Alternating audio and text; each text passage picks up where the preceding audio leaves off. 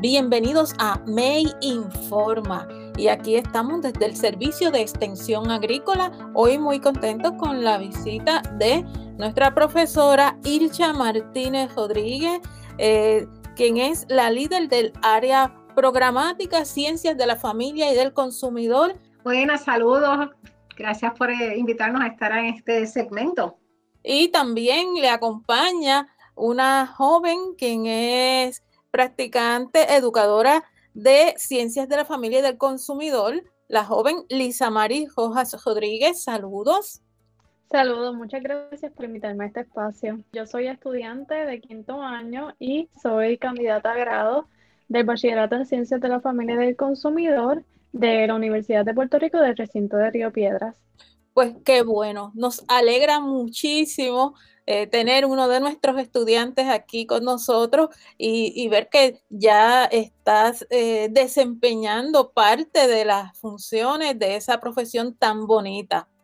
Y hoy este, nos alegra tenerles por aquí porque sabemos que marzo es un mes muy importante dentro de lo que es el campo de la nutrición y del buen comer, del buen alimentarse y traen un tema relacionado a eso. ¿Cuál es el tema?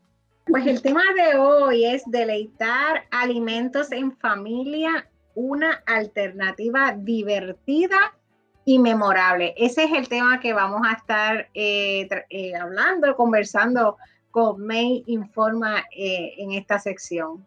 Lisa Mari, y te pregunto, ¿es posible el alimentarse que, que, sea divertido y que sea memorable, eso, eso existe.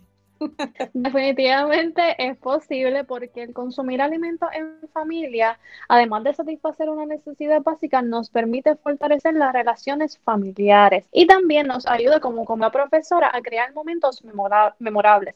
Hoy les quiero compartir dos, dos alternativas sencillas, lo que es la, la técnica del mindfulness o la atención plena o eh, la recreación. ¿Cómo podemos utilizar la atención plena y la recreación combinado con el asunto de alimentarse?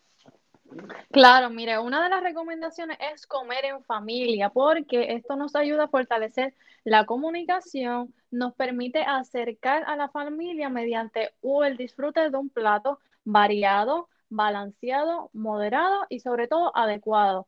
Además, nos permite construir relaciones recíprocas a través de interacciones en las que todos los miembros de la familia se validan y se escuchan.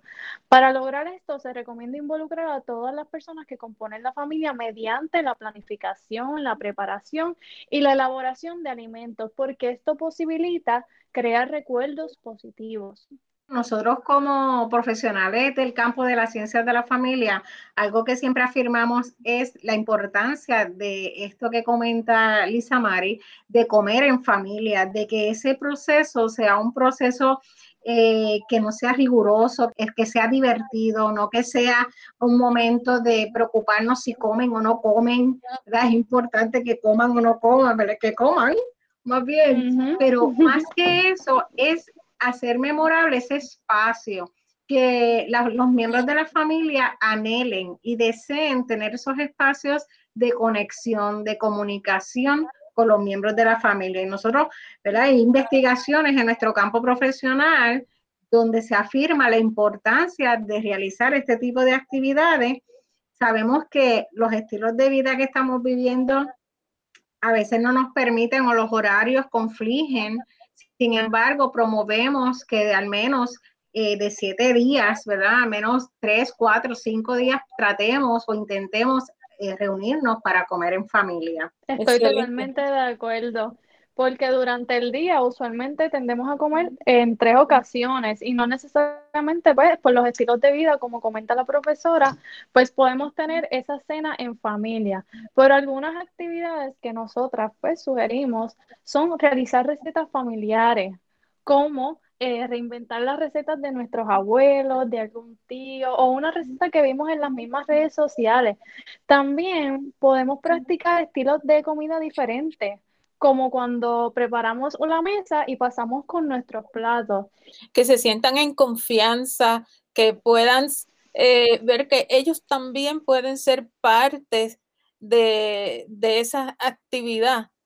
Así mismo, hay que verlo como una oportunidad de probar alimentos nuevos, que podemos conversar sobre estos valores, sobre temas en específico y crear nuevos ambientes también. Podemos, como los lunes que son de Meatless, pues hoy nos vamos a sentar en familia y podemos eh, incorporar esta actividad para que, para que sea un poco más dinámico. O los martes que son los, los Tuesday tacos que usualmente tendemos a preparar comida mexicana, que también incorporamos nuevas culturas. sí, el es que el Monday es que un lunes sin, carne, ¿verdad? Eh, tratando de promover el consumo de proteína vegetal a través de granos y otro tipo de proteína vegetal.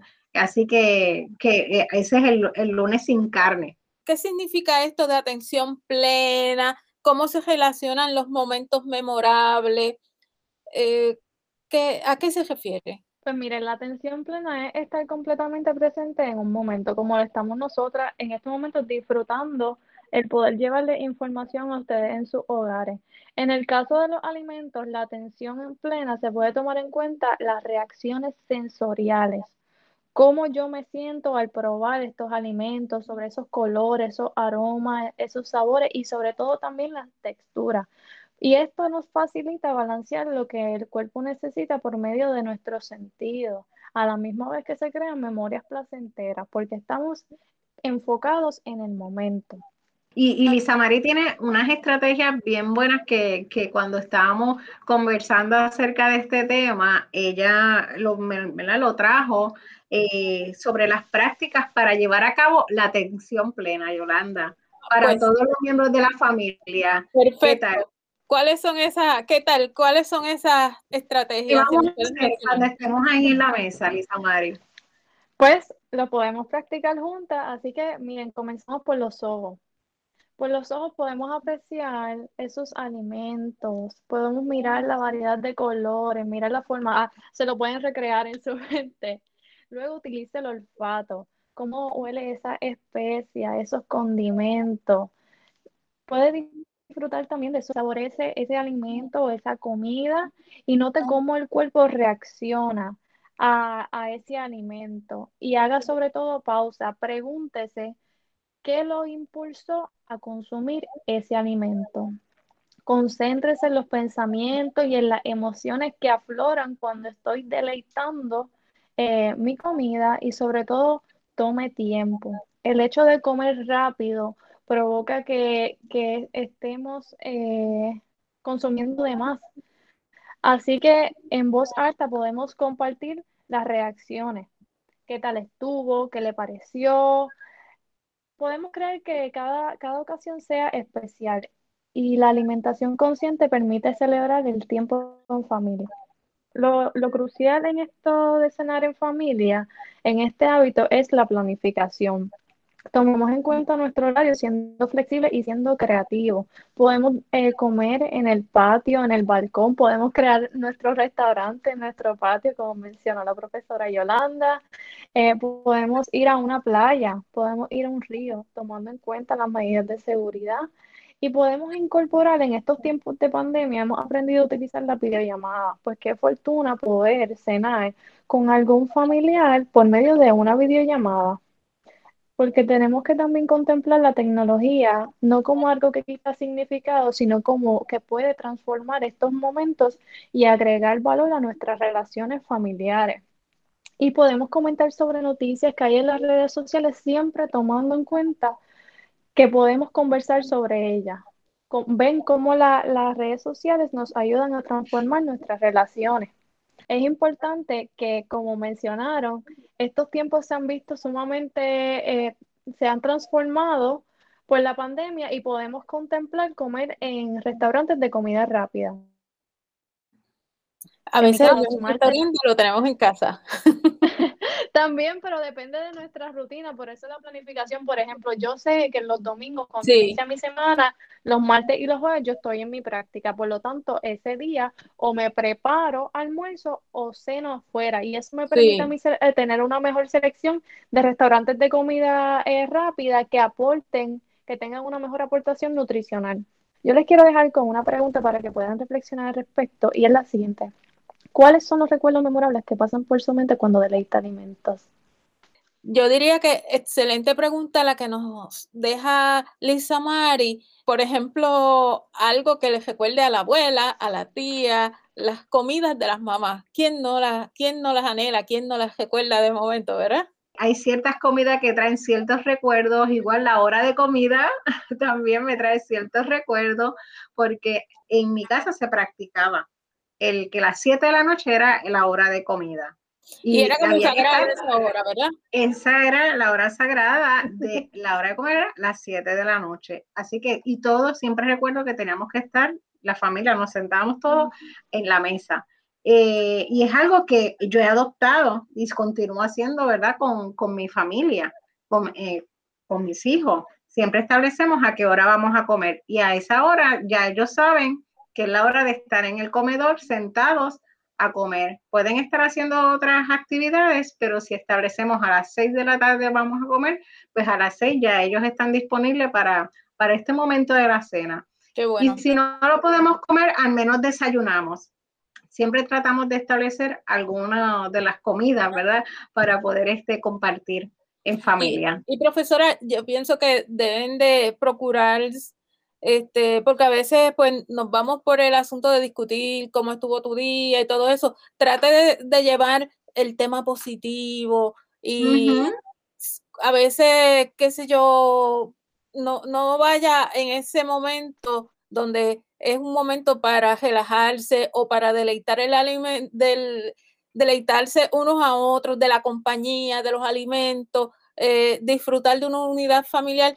Posiblemente no es el momento de, de, discutir, ni de reprender a nadie, ni nada de eso. Busque otro momento para esas correcciones y hágalo de forma adecuada. Yo establezco que esa es una zona de cero juicio, de cero regaño. Y cuando uno establece eso eh, eh, y no lo hace, ¿verdad? Porque es establecerlo y no lo hace.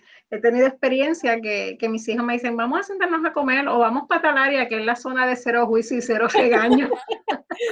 Sí, no, cuando, cuando, saben que han hecho algo incorrecto.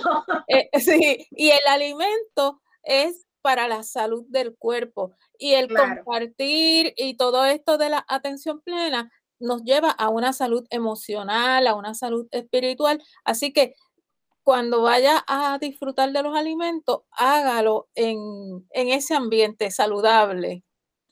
Lisa Mari, yo quiero felicitarte eh, y nos alegra que estés con nosotros aquí y es una estudiante de nuestra Universidad de Puerto Rico. Sabemos que tienes por delante una carrera preciosa. Qué bueno que has traído un tema tan bonito y que anteriormente mm, eh, por aquí han pasado muchas personas, eh, acostumbramos tener profesores, estudiantes, pero este tema es la primera vez que lo traemos desde este punto de vista. Así que te agradecemos que estés compartiendo con nosotros, que ya pues estás bastante adelantada en tu carrera, te deseamos mucho éxito y que sigas abriendo puertas. Gracias por permitirme estar con ustedes y pues solo me queda proponer que se animen a incorporar estas recomendaciones, que el hábito de reunirse para compartir los alimentos puede continuar fortaleciendo sus redes familiares y sobre todo esas redes de apoyo. Seguro.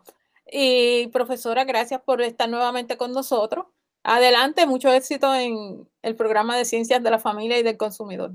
Gracias, gracias y gracias también a Lisa Mari por, por estar dispuesta a estar en este espacio con nosotros. A ustedes amigos que están aquí en contacto con nosotros en Me Informa, muchas gracias por su sintonía y compártalo con sus amigos. Recuerden que estamos en Facebook, Servicio de Extensión Agrícola Oficial. Les deseamos a todos que tengan un bonito día.